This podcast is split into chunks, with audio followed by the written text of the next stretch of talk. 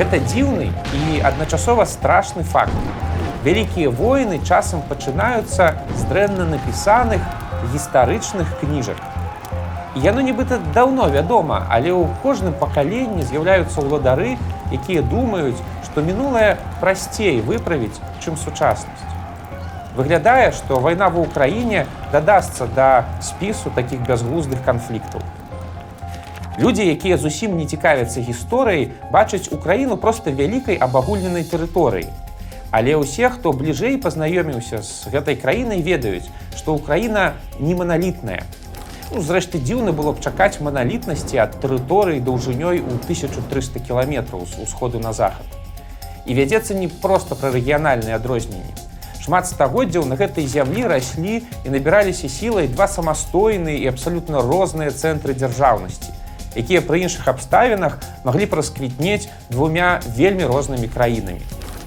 Менавіта ідэя двух украін, як лічыцца, шмат гадоў панавала ў галаве расійскага прэзідэнта і іншых стратэгаў з ягонага генштаба.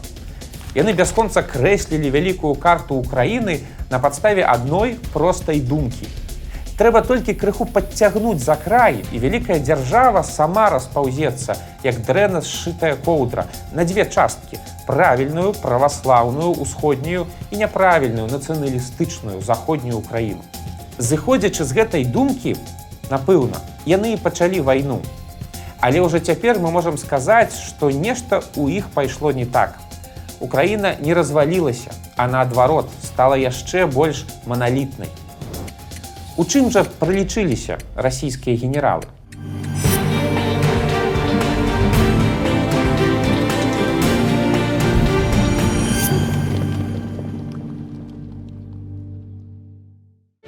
Спачатку, напэўна, варта сказаць, што навукоўцы дзеляць украіну не на два, а як мінімум на тры рэгіёна, у якім Кіў хутчэй цэнтр якраз цэнтральнай часткі ўкраіны. Але мы сёння гаворым пра міфы, таму будзем працягваць спрашчаць так, як это робіцца ў дрэнных гістарычных кніжках. Вось жа, калі казаць пра максімальнае абагульненне, то ўсходняя ўкраіна гэта найперш Кіў. Цэнтр старадаўняй вялізнай рускай супольнасці, месца, дзе сядзеў вялікі князь, горад, з якога пачалося праваслаўе на ўсіх нашых землях. Горад ключ ад тысячагадовай гісторыі тутэйшага міжземнамор'я. Кіў са сваімі шматлікімі пазалочанымі храмамі, манастырамі, варагамі і летапісаннем у 9-13 стагоддзях стварыў моцныя, нават падавалася непарушныя падваліны для далейшага фармавання дзяржаўнасці ў гэтым рэгіёне. Але ў 1240 годзе з усходу прыляцеў чорны лебедь. Вялізныя орды манголаў. Яны знішчылі Кіў, перабілі ягоных жыхароў і спляжылі ўсё наваколле. Законы палітыкі суровыя. Ніхто не чакае тых, хто адстаў. Кіў выпаў з пула цэнтраў, якія наступныя стагоддзі капілі ў сабе дзяржаўніцкі патэнцыял. Ён перастаў быць адзінай сталіцай. І ўсё можа б так і скончылася. Але тут раптам з'явіліся казакі. Пра запорожскую сеч мы распавядалі ў першай перадачы. Пачынаючы з 16 стагоддзя казачына стала сілай, сімвалам і месцам зборкі тутэйшай ідэнтычнасці, якая натуральным чынам, хоць і не без канфліктаў, сплялася з базавай кіеўскай гісторыяй і стварыла паўнавартасную дзяржаўніцкую патрэбу ў гэтым рэгіёне. Пасля ўзвядзення крэпасці на востраве Хорціца на запорожжы жыхары па абодвух берагах дняпра раптам захацелі сваёй дзяржаўнасці. Так моцна захацелі, што гатовыя былі за яе змагацца са зброю ў руках. І выглядае, што вымушаныя рабіць гэта нават цяпер у 21 стагоддзі. А што заходняя Украіна ў гэты час? Што адбывалася там? Там, напраўду, было зусім па-іншаму. Заходняя Украіна гэта горы, гэта набліжанасць да заходняй Еўропы, гэта магдабургскае права, каталіцызм, пазней уніяцтва і іншыя плюшкі вялікай цывілізацыі. Але ў той жа час і ад самага пачатку заходняя Украіна гэта тая ж самая Русь. Гэта гарады дзяржавы, гэта ўсходнеславянская мова, праваслаўе, гэта амбітныя князі, пародненыя з князямі Кіева, Чарнігава і Наваградка. У 12-13 стагоддзях на захадзе сфармавалася магутнае галецка-валынскае княства з цэнтрам у галічы, уладзімеры, а пасля і ў Львове, якое у пэўным сэнсе перахапіла ініцыятыву ўспаленага Кіева ў 1240 годзе. Яшчэ раз абазначым, галецка-валынскае княства было магутным, напраўда магутным княствам, якое шмат на што ўплывала ў нашым рэгіёне. У беларускай школьнай гісторыі на яго мала звяртаюць увагі, а дарма. Менавіта ў змаганні з галецкім княствам міндоўг у наваградку закладваў будучае вялікае княства літоўскае. Менавіта галецкія князі пабудавалі знакамітую камянецкую вежу данжон. На нейкім этапе Львоў меў прэтэнзіі стаць цэнтрам усёй Русі. Карацей, гэтае княства мела амбіцыі на сваю дзяржаўнасць і не аднойчы іх праяўляла. І ўжо тады у 12-13 стагоддзе стала зразумела, што кіевская Русь і умоўная у будучым львоўская Русь будуць зусім розныя. Проста па аб'ектыўных геаграфічных прычынах. На Львоўшчыне актыўна развіваліся каталіцтва, пазней уніяцтва. Тут наладжваліся сувязі з варшавай, кракавам і венай. Розніца была нават у назве. Заходняя Русь была не княствам, а каралеўствам. Так і называлася рускае каралеўства. Зрэшты, калі спрашчаць, то каб убачыць розніцу паміж усходняй і заходняй украінай, не трэба паглыбляцца глыбаку ў гісторыю. Гэту розніцу можа ўбачыць любы турыст, які бываў і ў Киеве і ў Львове.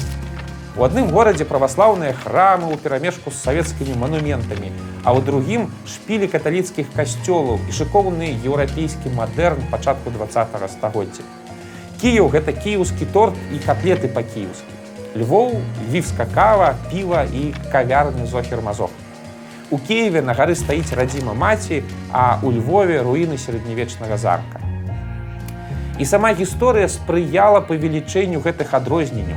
Усходняя Украіна адышла пад рассію ў 17 стагоддзі, цэнтральная Украіна ў канцы 18, а самыя заходнія рэгіёны убачылі рускі мір толькі пасля другой сусветнай вайны.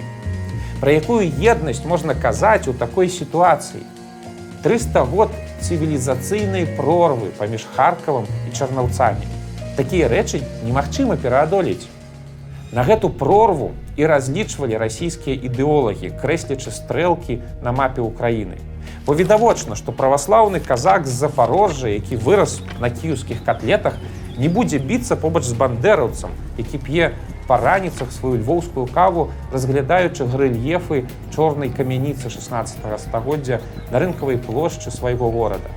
Зрэшты, для такога меркавання былі падставы. У 18 і 19 стагоддзях у першую і другую сусветныя войны украінцы сапраўды ваявалі па розныя бакі фронта і ваявалі зацята заходнія супраць усходніх. Але вось прыйшла новая вайна. Вайна ў 21 стагоддзі і нечакана для надзьмутых расійскіх генералаў усходнія украінцы сталі поплеч з заходнімі для абароны агульнай дзяржаўнасці. У прамежках паміж баямі запіваючы халодныя кіеўскія котлеты гарачай львоўскай кавай. Чаму так сталася? Ды проста таму, што часам, калі робіш прагнозы з апорай на мінулае, то варта чытаць нармальную навуковую літаратуру, а не бульварныя фэнтэзі пра велічную Маскву як трэці рым і пра пападанцу. По сапраўды можна папасці і прапасці. Вось жа, разумныя кнігі кажуць пра тое, што заходнія і ўсходнія ўкраіны ад пачатку былі прасторай Русі, вельмі расцягнутай па адлегласці, сабранай з розных ідэнтычнасцяў і традыцый, але адзінай культурнай і дзяржаўніцкай прасторай, у якой кожны галіцка-валынскі князь хацеў заваяваць Кіеў, бо разумеў, што цэнтр улады якраз там. Тое ж было і ў 16 стагоддзі, калі князі астрожскі пачыналі збіраць рускую ідэнтычнасць рэчы паспалітай у адзіную скарбонку з прыцэлам даць палітычныя правы свайму народу, то яны дзейнічалі і на валыні і на кіеўшчыне адначасова, не робячы ніякага падзелу.